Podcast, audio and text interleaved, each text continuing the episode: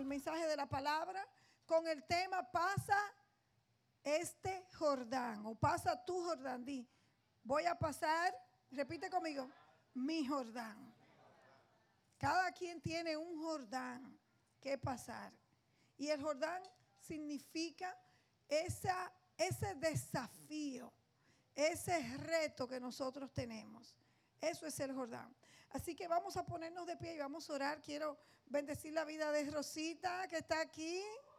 ¡Ey! ¡Qué bueno, qué bueno, Rosa! Sabes que eres de aquí, de esta casa. Te amamos. Bueno, eh, estamos en el libro de Josué y voy a leer eh, esta, esta historia se relata en los dos primeros capítulos. Yo voy a leer algunos versos, porque no voy a leer los dos capítulos, mi hermano, si no usted se me va a dormir aquí. Pero vamos a leer en el capítulo 1, vamos a ir del verso 1 al verso 12. Del 1 al 12. Y leemos la palabra en el nombre del Padre, del Hijo y del Espíritu Santo. Después de la muerte de Moisés, siervo del, siervo del Señor, el Señor habló a Josué, hijo de Nun, y ayudante de Moisés, y le dijo, mi siervo Moisés ha muerto por lo tanto, ha llegado el momento de que guíes a este pueblo, a los israelitas, a cruzar el río Jordán y a entrar en la tierra que les doy. Te prometo a ti lo mismo que le prometí a Moisés. Donde quiera que pongan los pies los, los israelitas, estarán pisando la tierra que les he dado. Desde el desierto del Negev al sur hasta las montañas del Líbano al norte desde el río Éufrates al oriente hasta el mar Mediterráneo al occidente, incluida toda la tierra de los hititas. Nadie podrá hacerte frente mientras vivas. Yo quiero que usted tome esta palabra. Diga, nadie podrá hacerme frente mientras yo viva. Así es. Pues yo estaré contigo como estuve con Moisés no te fallaré ni te abandonaré. ¡Wow! ¡Wow! ¡Qué promesa tan poderosa! Esa promesa está activa hoy para cada uno de nosotros. No te fallaré, dice el Señor, ni te abandonaré. Sé fuerte y valiente porque tú serás quien guíes a este pueblo para que tome posesión de toda la tierra que juré a tus antepasados que les daría sé fuerte y muy valiente. Ten cuidado de obedecer todas las instrucciones que Moisés te dio. No te desvíes de ellas, ni a la derecha ni a la izquierda. Entonces te irá bien en todo lo que hagas cuando cumplas esto. Estudia constantemente este libro. ¿Cuántos tienen su libro? ¿Cuántos trajeron? El libro de instrucciones. Tráigalo a la iglesia, ¿yo? El celular es para cuando usted está así en la calle, pero trata de traer su Biblia, ¿no? A la iglesia. Dice, estudia constantemente este libro de instrucción. ¿Qué es la Biblia para nosotros? Instrucción, un libro que nos va a, a guiar. Medita en él de día y de noche para asegurarte de obedecer todo lo que allí está escrito.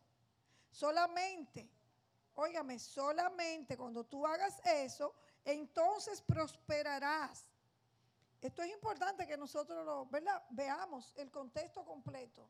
Cuando hacemos esto, prosperarás, porque oímos a veces el prosperarás, pero no oímos lo anterior. Solamente entonces prosperarás y te irá bien en todo lo que hagas. Mi mandato es, y es para ustedes esta palabra y para mí también. Oiga lo que Dios nos dice, sé fuerte y valiente. No tengas miedo ni te desanimes, porque el Señor tu Dios está contigo donde quiera que vayas. Luego Josué les dio las siguientes órdenes a los jefes de Israel vayan por el campamento y digan al pueblo que preparen sus provisiones. En tres días, haga así conmigo, en tres días Dale fecha, ponle fecha al desafío de Dios en tu vida. Ponle fecha. En tres días. Yo no sé qué fecha tú le vas a dar. Diga conmigo, en tres días. En tres días. Aleluya. Cruzarán el río Jordán y tomarán posesión de la tierra que el Señor su Dios les da. Óigame, en tres días. Pon la mano en tu corazón. Señor, en esta mañana yo declaro que mi corazón es tierra fértil. Háblame y guíame con tu palabra. En el nombre de Jesús. Amén. Puedes sentarte. Wow, tremendo. El libro de Josué es uno de mis libros favoritos. Porque el libro de Josué es un libro que habla de completación de propósitos, completación de metas, de lo que completación de las promesas de Dios. En el libro de Josué nosotros vemos todas las promesas que Dios hizo al pueblo de Israel durante muchísimos años, desde el tiempo de Abraham. Y en el libro de Josué podemos ver la completación de estas promesas en el pueblo. El libro de Josué es un libro que nos enseña a nosotros que Dios es un Dios que cumple sus promesas. Yo no sé cuántas promesas Dios te ha hecho, pero Dios cumple sus promesas, todo en su tiempo. Y mirando aquí un poco de la historia, vemos que Israel se encontraba en un momento eh, donde eh, su, su herencia iba a ser definida. Ellos se encontraban justo, justo antes de cruzar la frontera entre un proceso en el cual ellos llevaban 40 años en el desierto, 40 años, a poseer la tierra que Dios le había prometido. Ellos estaban en la frontera de ser personas errantes, nómadas, ¿verdad? Y que vivían en carpas, a entrar a un lugar donde ellos iban a poseer sus casas, sus posesiones, iban a tener su lugar de siembra, de cultivo, su propio lugar de sembradío. Y se encontraba en este gran desafío. Justo en ese momento, el líder que los iba a llevar a ellos a cruzar y a poseer la promesa acaba de morir. Imagínense, qué cosa tan fuerte. Eh, esperar tantos años y que después justo ahí mismo, cuando ya van a cruzar, se muere Moisés. Ya usted se puede imaginar lo que estaba pasando en ese pueblo. Yo me imagino que hubo mucha incertidumbre. La gente pensó, ya si fue verdad que aquí, ya, nos quedamos de este lado de, de la tierra prometida. Se murió Moisés, ¿quién nos va a cruzar? ¿Quién nos va a guiar hasta allá? Moisés era el hombre Diga conmigo, Moisés era el hombre que tenía todas las promesas y el respaldo de Dios. Porque no solamente las promesas, tú puedes tener muchas promesas y no contar con el respaldo de una persona. Pero Moisés tenía las promesas, pero él también tenía el respaldo de Dios. Ellos sabían que, que Dios estaba con Moisés. ¿Por qué? Porque lo demostró durante todo ese tiempo en el desierto.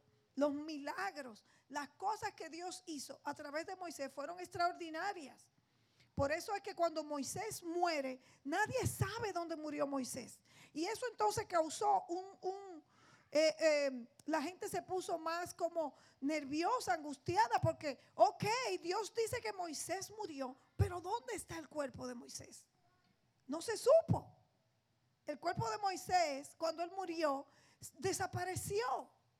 ¿Por qué? Porque el Señor tomó el cuerpo de Moisés y él lo enterró. No sabemos dónde. Cuando, cuando yo vaya al cielo, yo le voy a hacer esa pregunta al Señor. Oye, Señor, ¿y dónde fue que tú pusiste el cuerpo de Moisés? Porque nadie lo supo.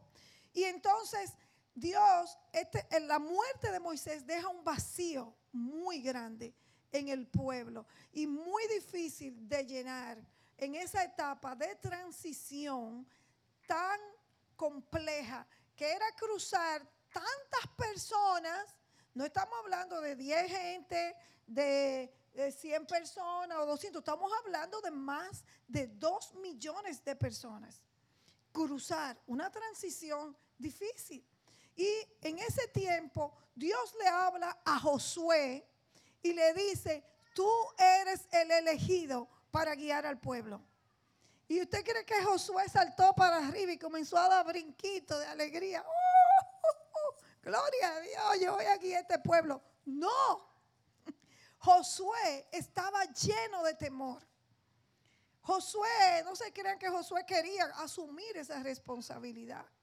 Recuerda que Josué viene caminando todo el camino con Moisés, sirviéndole como su asistente. Y, y Josué se había dado cuenta que a veces, ¿verdad? El pueblo solía ser bien sangrón, solía ser bien grosero, solía ser bien desobediente. Entonces, Josué dijo, ¿cómo que a mí me va a tocar esa papa tan caliente? De guiar al pueblo.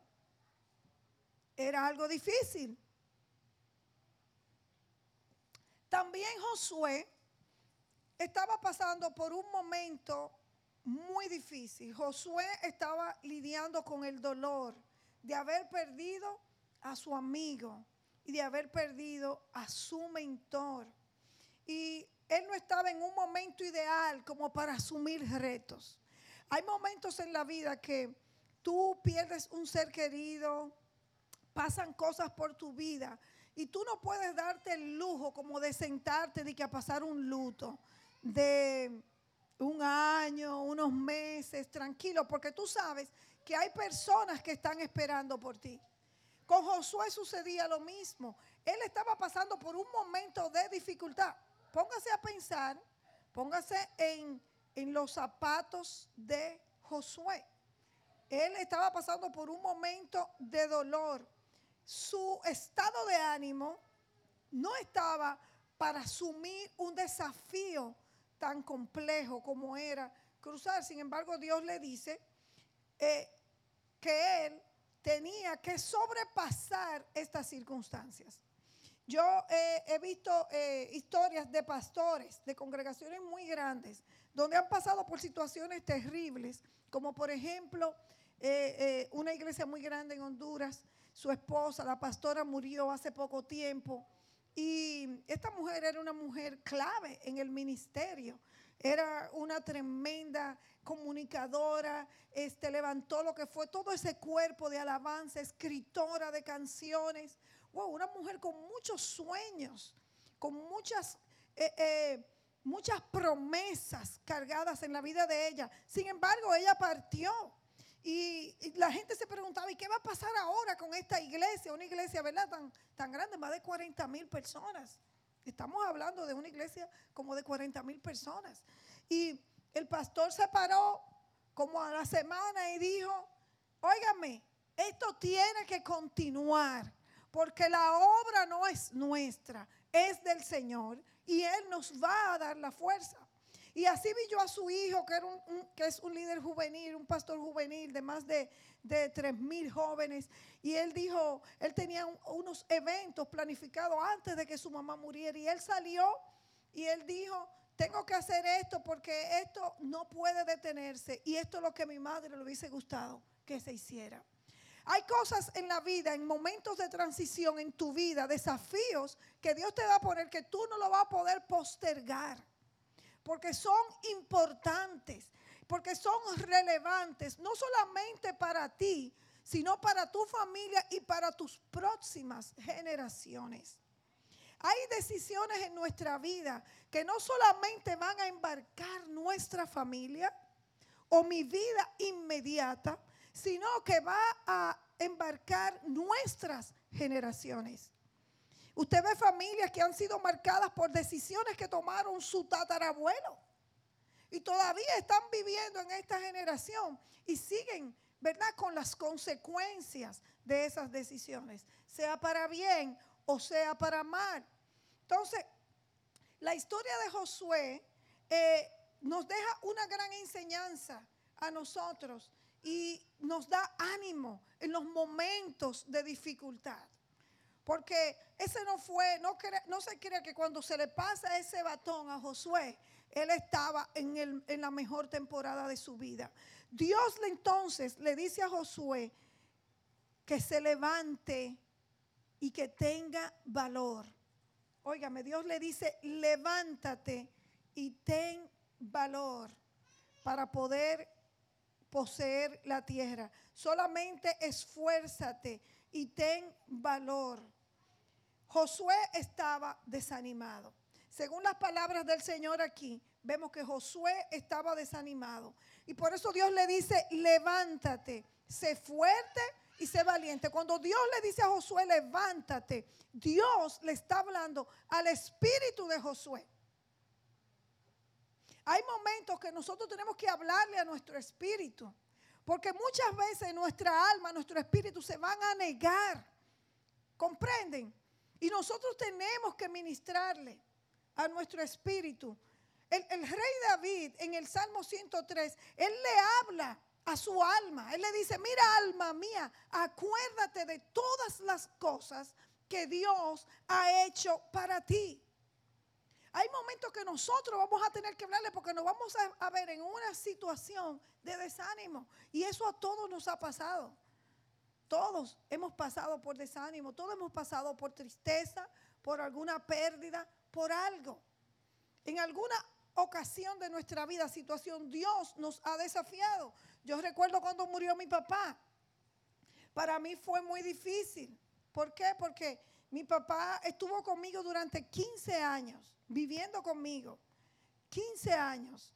Eh, yo lo veía levantar, yo lo chequeaba en su cuarto. Eh, eh, era, usted me comprende, yo lo cuidaba. Era difícil entonces enfrentar una vida ahora sin él. ¿verdad? Tanto cuidado, llevarlo al médico, darle sus medicinas, estar pendiente de él, que su comida. Fue muy difícil no verlo aquí sentado. Él se sentaba ahí delante conmigo. Fue muy difícil para mí. Y cuando mi papá muere, muy pocos a lo mejor lo sabrán, pero yo entré en una gran depresión en mi casa. Todos entramos en una depresión en nuestra casa. Y, yo recuerdo que yo lloraba todos los días. Yo me ponía la camisa de él, yo me ponía hasta las ropa, yo me ponía una camisa que él usaba como un suéter y yo me la ponía. Mi hermano, porque muchas veces a nosotros nos gusta añoñar, como, como eh, hacer que ese espíritu como que permanezca. No, pero es que yo quiero que ese espíritu esté sobre mí. Pero es que yo quiero sentir la presencia de Él. Es que yo no quiero dejarlo ir. Y cuando Dios le dice a Josué, levántate, Dios le está hablando al espíritu de Josué y le está diciendo, tienes que dejar ir a Moisés tienes que dejar ir a Moisés. Y la palabra hebrea, levántate, significa eh, eh, escabar, significa admitir, aceptar, tomar. Eso es lo que Dios le está diciendo. Tú tienes que aceptar que Moisés ya no está aquí. Y tienes que tomar otra postura, porque si no, no vas a mirar hacia adelante. Muchas veces las cosas que nos pasan en nuestra vida son peso muerto para nosotros poder avanzar hacia el futuro. ¿Usted ha, cargado un muerto? Óigame, un muerto es la cosa que más pesa. Eso es pesadísimo. ¿Por qué? Porque todo como que coge un peso mayor en el cuerpo. Y a veces el pasado se convierte en peso muerto en nosotros y no nos permite que nosotros avancemos. Y por eso Dios le habla tan fuerte a Josué. Él le dice, tú vas a guiar a este pueblo. Él no le está preguntando a Josué, ¿tú quieres guiarlo? No, él le dice, tú lo vas a guiar. Y le dice, y levántate y sé fuerte, sé valiente. En otras palabras, ya no quiero verte llorando más. Yo sé, Moisés se fue y tú tienes que aceptarlo, que ahora es el tiempo de que tú continúes con la responsabilidad que él tenía. ¿Es fácil? No, no es fácil. No es fácil. Josué estaba en una situación que no podía sentirse desanimado. Había un desafío, había toda una nación completa que estaba esperando que él tomara el liderazgo para cruzar, para, para llevarlos a la tierra de la promesa. Y él necesitaba escuchar y obedecer la voz de Dios. En los momentos así, nosotros solamente eh, nos va a hacer caminar hacia adelante el reconocer y escuchar la voz de Dios. Recuerdo que ya yo llorando, llorando, llorando, recuerdo que un día yo me puse a, a, leer un devocional y yo comencé a orar, Ernesto estaba trabajando, yo estaba sola en mi casa una mañana y yo en ese momento el Espíritu Santo me habló tan claramente y me dijo, tienes que levantarte, no puedes seguir así. Tú estás entreteniendo un espíritu de tristeza. Óigame, es fuerte. No es que no duele, duele. Pero nosotros tenemos que aceptar, dejar ir para poder seguir. Si nosotros no dejamos lo que está atrás, eso, como les dije, va a ser peso muerto para nosotros avanzar. Y yo recuerdo que esa mañana yo lloré y yo comencé a reprender. Y yo dije en el nombre de Jesús, yo reprendo en mi vida y cancelo este espíritu de tristeza, este espíritu de depresión. Y yo le doy una orden que hoy sale de mi vida, de mi casa, de la vida de mi familia, en el nombre de Jesús. Y yo dije, yo me levanto, yo me levanto por encima de esta pérdida que fue muy grande. Yo me levanto, mi familia se va a levantar. Porque yo sé que eh, eh, yo tengo algo por delante que debo hacer. Y en el estado en que estoy no lo voy a poder hacer. Yo lo reconocía. Yo no tenía deseos ni de venir aquí a la iglesia, ni, siquiera de, vestirme, señores, honestamente. Yo me pasaba casi el día entero con la pijama puesta, con la misma bata que me levanté. Me lo pasaba, me lo cambiaba nada más cuando Ernesto iba a llegar a la casa, para que él no viera que yo me lo pasé el día entero así. ¿Comprende? Pero yo tuve que pararme y decir, no, hasta aquí. Esto no es lo que mi papá quería. Yo libero a mi papá ahora mismo en el cielo. Yo declaro que él, que él está en, en la presencia de Dios. Y yo ahora rompo con todo espíritu, todo espíritu de depresión en mi vida. Y les voy a decir esto. Eh, fue algo eh, rápido yo sentí como algo dentro de mí se rompió. Como que algo dentro de mí este, me soltó. Porque nosotros eh, hay cosas a veces que tenemos que romper de nuestra vida. Y escuchaba yo un pastor que hablaba sobre esas ligaduras almáticas que muchas veces no nos permiten avanzar. Por ejemplo, hijos se casan y usted ve a los padres todavía en la casa de los hijos o los hijos en la casa de los padres. Y hay una ligadura almática donde la familia no puede crecer porque Dios no lo creó de esa manera. ¿Comprenden? Son obstáculos que no nos permiten avanzar. Y nosotros los latinos somos expertos en ligaduras almáticas. Ay, no, que este es mi hijo, mi hijo, te cocinaron bien. Ella te hizo la comidita que a ti te gusta, mi amor. ¿Tú crees como yo te la hacía, papi? Y cosas así. Y entonces el hijo, óigame, cree que así es que debe de ser. Y usted ve hijos que se juntan y están caminando y el hijo anda con la mamá de mano y la esposa atrás. ¿Por qué? No, él es mi niño. No, ya él no es tu niño. Ya él es el hombre de otra mujer. aunque suene difícil. Entonces, son ligaduras almáticas. Yo tuve que romper con eso, con esa ligadura.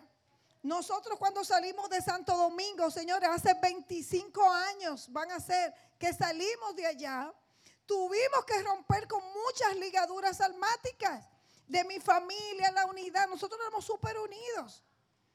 Tuvimos que romper con muchas cosas para poder avanzar. El momento fue doloroso, pero después nosotros vimos que nuestra partida fue de bendición. Fue de bendición porque hoy, después de 25 años, yo veo lo que Dios ha hecho con nosotros y yo digo, si me hubiera quedado allá, yo hubiese estado todavía en la iglesia de donde estábamos cantando y dirigiendo la alabanza, que era lo que hacía. Probablemente yo no había completado mi llamado, ni Ernesto tampoco. Él tuvo que separarse de su madre, que en ese momento sus únicos dos hijos, en menos de nueve meses, se habían casado. Ella quedó sola en un lapso de nueve meses. ¿Usted cree que no? Fue difícil, pero hay que romper con ligaduras para que nosotros podamos avanzar hacia el desafío de Dios. Dale un aplauso al Señor. Gloria a Dios. Sí, Señor, rompe con eso. Rompe con eso. Dile a la persona que está a tu lado, rompe con eso.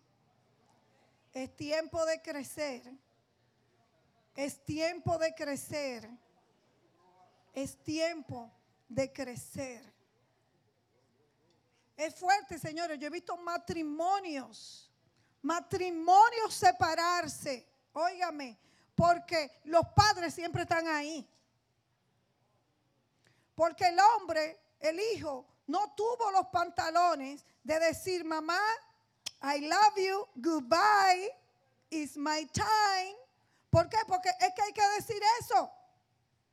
En mi tiempo, en casa no era de que, ay, ven, en casa no votaban. Sí, sí, adiós, bye, que te vaya bien.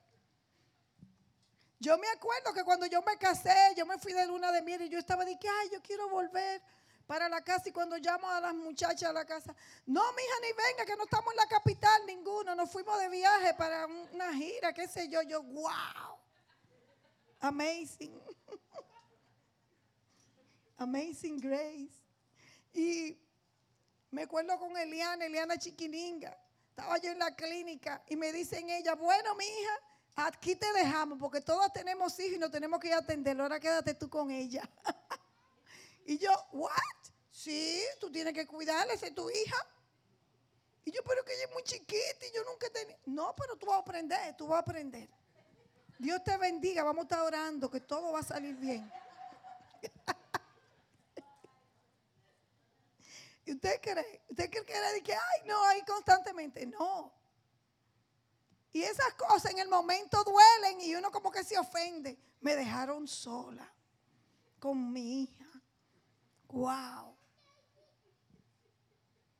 Pero después yo digo, si no lo hubieran hecho, yo no hubiera, no me hubiera convertido, ¿verdad? En ese tiempo, lo que yo hacía. Porque mi hija nació de libra y media, señores. Mi hija era algo tan chiquito, tan pequeño tan pequeño. Eliana es un milagro. Ella nació de libra y media. Y, Eliana duró como tres meses siendo alimentada por un tubo por la boca. ¿Y sabe quién era que la alimentaba y le entraba ese tubo? Eso no es como aquí, de que una enfermera 24 horas del día, un tubito, una computadora. No. Ahí la computadora era mi reloj, que yo no me podía dormir porque cada, cada cierto tiempo yo tenía que coger ese tubo y alimentarla a ella. Y ella se sacaba este tubo, porque eh, eh, ella era muy vivita, así chiquitita. Se sacaba ese tubo y yo tenía que entrárselo hasta dos y tres veces en el mismo día. ¿Y usted cree que es fácil? No era fácil. Rosa me enseñó y me dijo, así es que tú lo vas a hacer, ta, ta, ta. Y Rosa se desgaritó y no volvía como hasta la próxima semana, cuando, cuando podía llegar a verme. y yo, Rosa, el tubo, pónselo, que yo te enseñé. Yo, pero que yo no me acuerdo cómo fue. Si tú se lo pones. Ustedes conocen a la pastora Rosa, ¿verdad? Que ella todo como muy, muy sencillo. Si tú se lo pones, se lo entra. Y entonces tú te vas a dar cuenta si, si se fue a los pulmones o al estómago. Yo, ¿cómo? ¿Cómo yo me voy a dar cuenta de eso? Claro. Si se fue a los pulmones, baja la agua. Si se fue al estómago, no. Yo, ay, mi madre. Miren. ¿Y sabe qué? Yo hoy agradezco eso. Porque eso me hizo a mí ser una verdadera madre. ¿Usted comprende? Y me hizo eh, eh, eh, ser una persona que ha pasado por momentos de muchas dificultades y lo he podido vencer. Porque las pruebas en la vida son las que nos forman para el propósito que Dios tiene contigo y conmigo. Dale un aplauso a Jesús. El desafío de Josué era muy grande. Pero sabes una cosa, usualmente o siempre el propósito de Dios siempre será más grande que nosotros mismos. Oye, cuando Dios nos llama con un propósito en la vida, siempre va a ser algo desafiante. No va a ser algo en que tú te vas a sentir y que en tus aguas, no, eso yo lo sé hacer, ¿cómo no? Ah, eso es lo que Dios va a tener para mí. No, usualmente cuando Dios nos llama nos va a desafiar en todo el sentido en nuestra vida. Va a desafiar nuestra, nuestro carácter, va a desafiar nuestro temperamento, va a desafiar nuestros dones y nuestras habilidades. Lo va, lo va a desafiar, lo va a desafiar muchísimo. Cuando nosotros comenzamos celebración, Comenzamos con, el pastor Raúl, que venía dos veces al mes. Dos veces. Y él, nos decía, eh, miren cómo yo hago las cosas. Miren, háganme sombra, háganlo así. Pero cuando Raúl se iba, quedábamos nosotros. Nosotros habíamos tenido grupos, ¿verdad? Pero nosotros no habíamos estado nunca a cargo de una iglesia. Éramos siempre parte de iglesias que se estaban plantando. ¿Verdad? Con los pastores, pero nunca nosotros fuimos los responsables. Y yo recuerdo que Ernesto se paniqueaba cuando tenía que, ministrar. Y él dije, mi amor, ¿lo puedes hacer tú? yo, claro que sí, claro. yo de salvavidas, ¿verdad? Y un día Raúl está ahí. Raúl es bien fuerte, era bien fuerte, pero muy bueno, porque nos enseñó a todo el equipo que levantamos esta iglesia. Y un día Raúl me dice, mira, si tú le sigues haciendo las cosas a él, después no te quejes que tú no lo vas a dejar crecer. Dios lo llamó a él y tú tienes que dejarlo. Y yo, oh, caramba, me daba tanta pena. Ustedes no se pueden imaginar. Cuando yo veía a Ernesto, dije, ahora voy, voy. Entonces salgo ahora y digo, y yo, ajá, sí, sí, tú sabes todo lo que va a decir. ¿Eh? Sí. Y entonces, este, que fallaba, claro que sí, hasta yo, yo veo los videos míos cuando nosotros comenzamos celebración. Y de verdad que cuánto uno no metía la pata, pero gracias a Dios que todo el mundo era nuevo ahí. Nadie se daba cuenta. No es lo mismo meter la pata con un grupo de gente que son eruditos. Sí, ah, bueno, Rosita estaba ahí, claro. Era ese, de ese equipo, ¿no?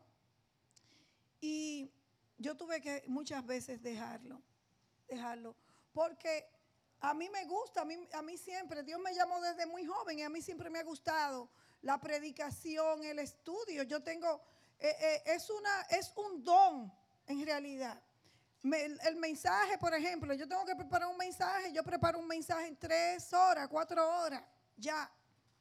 Y, ya estoy lista, el mensaje, el boquejo, ta, ta, ta, todo. ¿Por qué? Porque el Señor comienza y yo, ta, ta, ta, ta, ta, Es la habilidad, ¿verdad? Es, es un don, no es algo mío, no es algo mío en realidad. Entonces con Él, sí, gloria al Señor. Entonces, Ernesto es un maestro. Y usted sabe que los maestros son, buscan la quinta pata al gato. Y yo soy profeta y los profetas de todo va a estar bien. Confía en Dios. Lánzate así. Él no, pero ¿cómo que me lance así? Yo, Dios te va a dar la palabra. ¿Por qué? Porque, ¿verdad? Uno es así. ¿Usted sabe cómo es el profeta? El profeta es así, señores. El profeta es todo, sí. No, el Señor me está dando una palabra y voy ahora a eso. Pero un maestro, no, todo tiene que ser ordenado, en orden. Entonces Ernesto es así. Todo muy en orden, muy ordenado. Punto A, punto B, C y D. Y yo no, con el A está bien y Dios te da palabra por ahí. lo que quiere decir que eso es lo bueno porque Dios somos un balance, ¿verdad? Las cosas que yo no tengo, Él las tiene. Y Él entonces trajo mucho orden en esa área de mi vida, ¿verdad? Y yo también traje en Él lo que es fluir.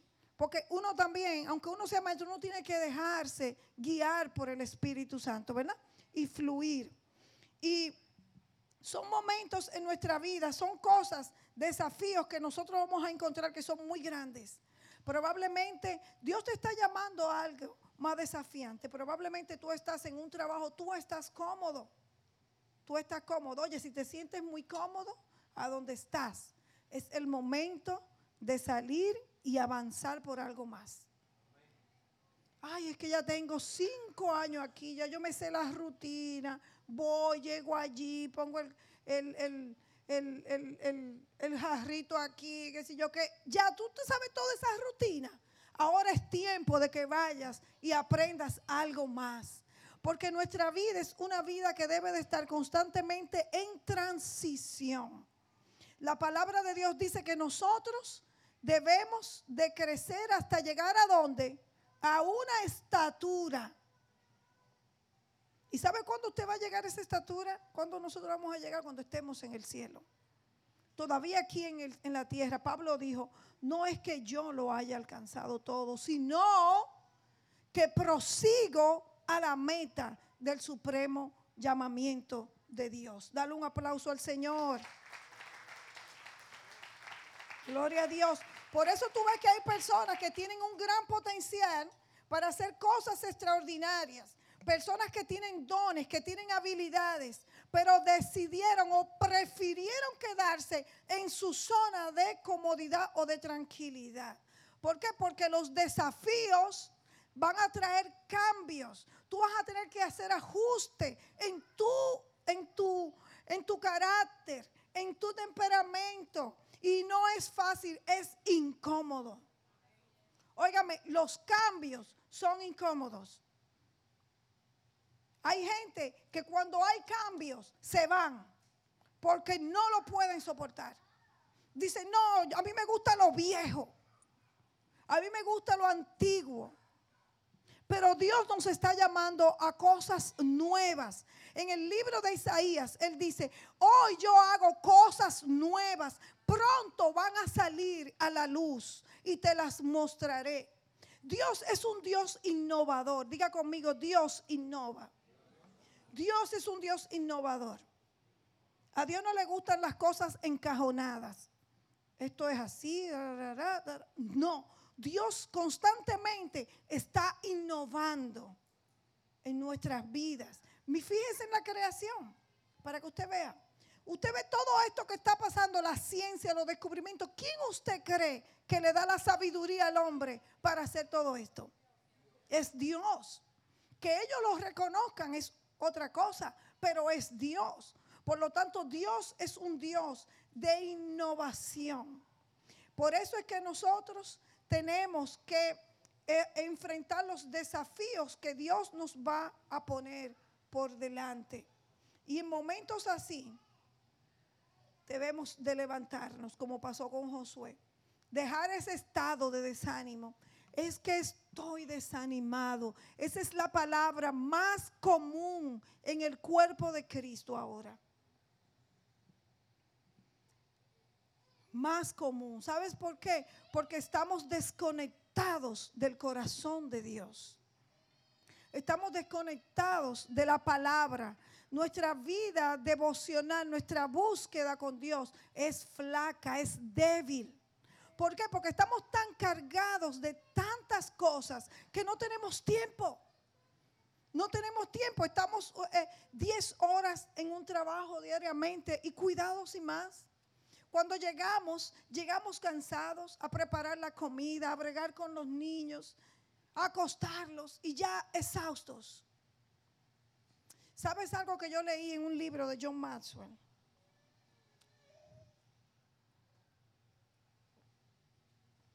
él decía que él entrevistó, él hizo una encuesta, porque cuando él comenzó, él tuvo muchos fracasos en el ministerio. Y él decía que él hizo una encuesta a hombres que, son hombres exitosos, a ministros, que habían sido ministros exitosos, líderes exitosos. Y había algo en común en ellos. Y una de las cosas que ellos decían era que ellos nunca se iban a la cama sin verificar que todo lo que tenían que hacer en ese día había sido hecho. Usualmente esas personas que usted ve que tienen eh, de éxito no se acuestan temprano. Se acuestan las 12, una de la madrugada y se levantan muy temprano. ¿Sabes por qué? Porque el tiempo está jugando en su contra. Decía Rockefeller cuando le preguntaron cómo él se había hecho para hacer toda esa fortuna. Él dijo, ¿sabe por qué? Porque mi año no tenía 12 meses, sino 13 meses. ¿Sabe cómo él lo hizo? Él tomaba dos horas extras de su tiempo diariamente para trabajar en las cosas que él tenía que trabajar, en la, meta que él se había propuesto. Todas las cosas de la casa terminaban, lo que tenía que ver con sus hijos, con su esposa. Y él decía, estas dos horas yo las dedicaré más para la meta que yo me he propuesto. Cuando Dios nos llama, nosotros tenemos que dejar el desánimo al lado. Circunstancias, siempre vamos a tener circunstancias adversas. Escuchen esto. No crean que los líderes grandes, los pastores, los empresarios no han pasado por circunstancias. Usualmente sí. Son gente que en muchas ocasiones lo han perdido todo. Pero ¿sabe qué? Han tenido la tenacidad de levantarse y no quedarse abajo. Todos vamos a pasar por desánimos. Pero aquí la pregunta es, ¿te vas a quedar ahí abajo o vas a tomar la decisión de levantarte e ir y cambiar esa condición? ¿Sabes que muchas personas lamentablemente pierden las bendiciones de Dios por el miedo? Y aquí en, en, la vida de Josué vemos que Josué tenía temor, pero Josué tuvo valentía. ¿Y qué es valentía? ¿Usted cree que valentía es no tener miedo, no tener temor? Valentía no es la ausencia de temor, sino que a pesar del temor, yo decido levantarme y continuar. Eso es valentía mucha gente que, han hecho cosas grandes, que se le han entrevistado. A mí me gusta ver eh, eh, entrevistas de gente que han eh, roto récords, gente que han sobresalido de lo ordinario. Y una de las cosas que ellos dicen es que ellos siempre, cuando trataron de hacerlo, siempre tuvieron temor. Óigame, siempre tuvieron temor. No es de que no, esa gente no tiene ningún temor. Sí, siempre el temor está ahí. Y el temor a veces es bueno, porque el temor nos impide hacer cosas también que no debemos hacer. Pero siempre tuvieron temor y fueron personas llenas de valentía. Por lo tanto, la valentía no es la ausencia de temor. Hoy Dios nos dice que debemos cruzar el Jordán nosotros debemos cruzar el Jordán. ¿Qué Dios nos está diciendo? Dios nos dice, tienes que transicionar. ¿Cuánto tiempo tú tienes haciendo lo mismo? A lo mejor el mismo ministerio, eh, la misma cosa. ¿Cuántos años? ¿Cuántos años tú llevas en eso? Dios nos está llamando a un desafío como personas individual, individual, pero también como iglesia. Dios te está llamando a un desafío hasta en tu misma empresa, en tu misma área de trabajo. Dios constantemente nos está desafiando. Ahora está en nosotros en decidir si vamos a aceptar el desafío y vamos a cruzar el Jordán. Hay muchas comunidades, y usted lo ve hasta el día de hoy, que prefirieron no transicionar y se quedaron en lo antiguo. No, yo no quiero transicionar. Y usted ve que esas comunidades no tienen ni internet. Los hijos parecen como que, están como del tiempo de los vaqueros y de los indios de aquí de Estados Unidos. Porque son gente que no transicionaron. se quedaron a donde estaba porque tuvieron miedo. Y el miedo puede hacer que las bendiciones de Dios las perdamos por causa de eso. Por lo tanto, tenemos que crecer. Fíjese que Josué no solamente iba a pasar físicamente a la tierra prometida, a un lugar a otro. Josué iba a hacer una transición espiritual también. Y las incapacidades que él tenía, Dios las iba a transformar en éxitos y en victoria. Tú y yo estamos llenos de incapacidades. Si no lo sabía, sí, estamos llenos. Pero ¿sabes qué?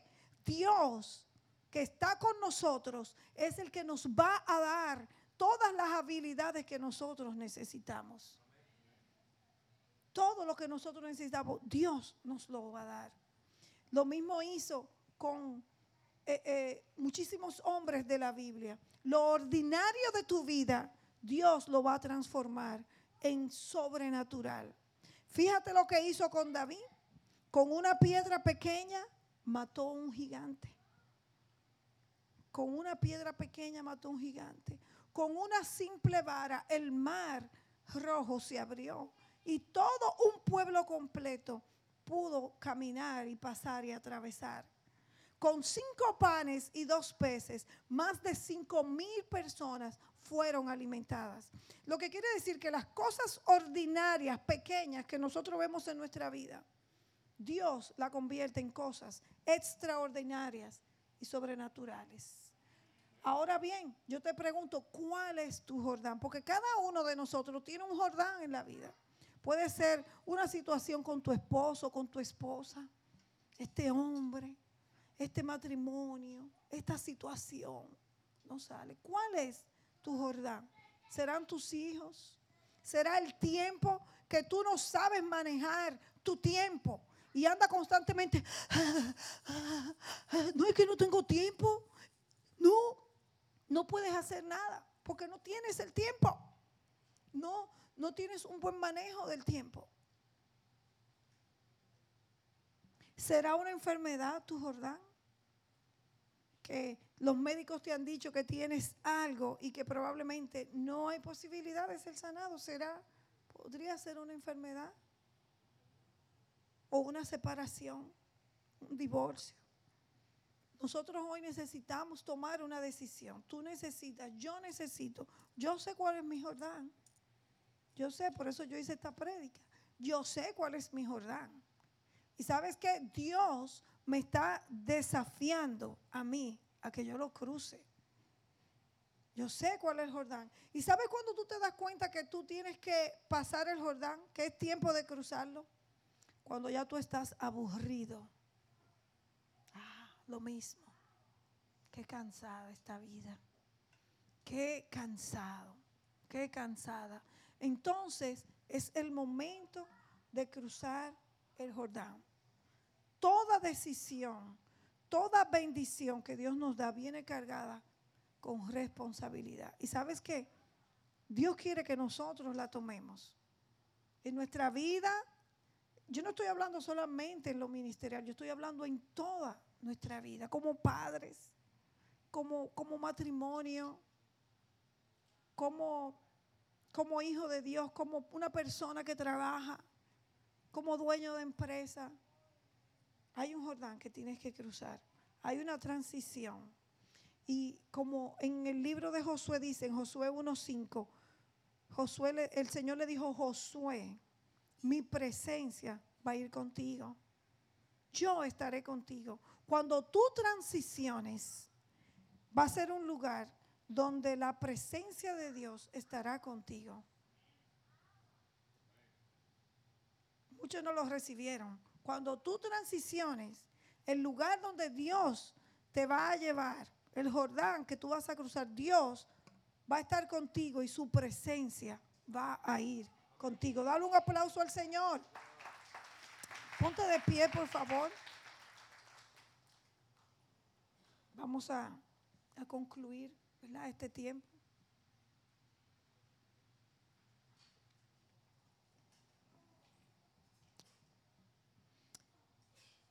Nosotros siempre vamos a pasar por momentos, porque es el ser humano, ¿verdad? Como nosotros, ¿verdad? Nosotros fuimos creados en perfección, pero sabemos que nosotros primeramente estamos en un mundo caído y segundo, en una naturaleza, ¿verdad? Que tiene muchísimos desafíos, ¿no? Ahora mismo. Y van a haber momentos, es imposible. Yo no, yo no, yo no he visto a la persona en este mundo que diga nunca, nunca me he deprimido, nunca he estado triste, siempre estoy alegre. ¿Usted sabía que las personas más tristes son las que hacen el papel de payaso? La persona más triste es el que hace, el que eh, tiene lo que son los cómicos más famosos, son las personas más tristes. Recuerdo un actor muy famoso, uno de mis favoritos, Robin Williams. Ese hombre hacía reír a todo el mundo. Sin embargo, cuando él se suicidó, él dejó una nota y dijo que su vida había sido la vida más miserable y triste. Lo que quiere decir que todo el mundo pasamos por esos momentos en que nos sentimos así. Ahora bien, el asunto es que Dios hoy nos está llamando para que crucemos ese Jordán en nuestra vida. Y no debemos dejar que estas ocasiones de desánimo y de tristeza destruyan lo que Dios nos ha dado. Nosotros tenemos que ser más fuertes que ella. Tú tienes que ser más fuerte que esas situaciones. Tú tienes que poder vencer esas situaciones. ¿Sabes por qué? Porque nosotros tenemos tenemos la fuerza y el poder del Espíritu Santo en nuestra vida. Dios quiere que nosotros pensamos. Y Dios nos hizo, así como le dijo a Josué, yo estaré contigo. Dios hoy, todavía hoy, después de más de, qué sé yo, a lo mejor unos 1500 años, Dios hoy en siglo XXI, con toda la modernidad, con toda la tecnología que hay, Dios hoy todavía nos está diciendo, yo estaré contigo. Yo estaré contigo. ¿Qué cosa tú estás encontrando difícil o imposible para hacer? Dios hoy nos dice, yo estaré contigo. Así que como Josué, como Dios le dijo a Josué, hoy yo te digo levántate. ¿Qué significa levántate? Deja atrás. Tienes que tomar la decisión de soltar. Diga conmigo soltar. Soltar. Avanzar. Tenemos que avanzar. Óigame, el lugar donde hay más genios y más, y, y más tecnología y más desafíos se llama el cementerio. ¿Sabe por qué? Porque el cementerio está lleno de gente que nunca hicieron lo que siempre querían hacer. Lleno de genios que tenían grandes inventos, pero nunca lo hicieron. Nunca lo pudieron materializar.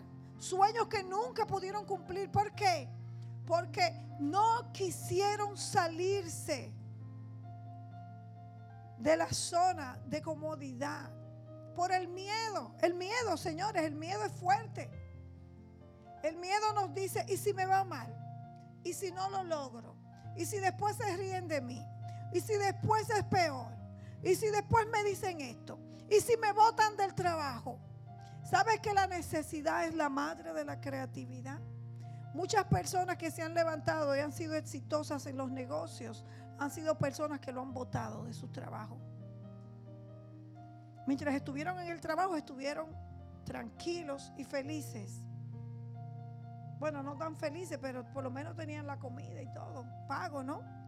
Pero cuando salieron de ahí, que se vieron sin nada, dijeron, yo puedo hacer una empresa, yo puedo levantar esto, yo puedo hacer lo otro, porque la necesidad nos va a empujar a hacer cosas extraordinarias en nuestra vida. Así que hoy en el nombre de Jesús, levanta tus manos. Yo estoy hablando aquí a todo espíritu, todo espíritu de desánimo en el nombre de Jesús. Y yo le doy una orden de que se levante por el poder de la palabra, en el nombre de Jesús. Yo declaro que la palabra de Dios hoy va a ministrar tu espíritu. Y todo lo que ha venido para desanimarte, para eh, dejarte tirado en el nombre de Jesús.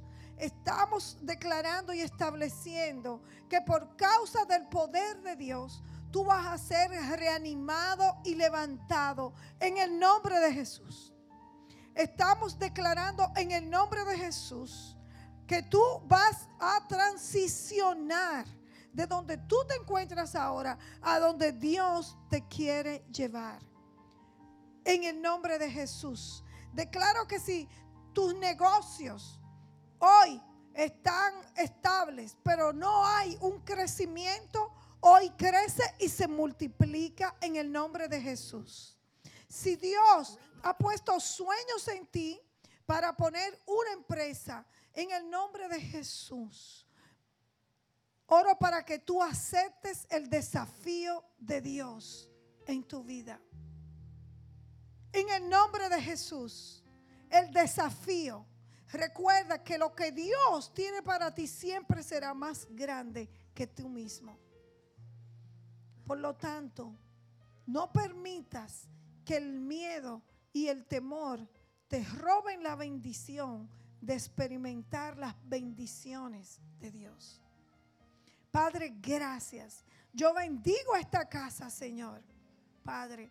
Y yo declaro en el nombre de Jesús que nosotros como iglesia también transicionaremos, Señor, innovaremos, Padre, hacia las cosas mejores que tú tienes para nosotros. En el nombre poderoso de Jesús. Amén. Amén. Dale un aplauso al Señor. Gloria a Dios.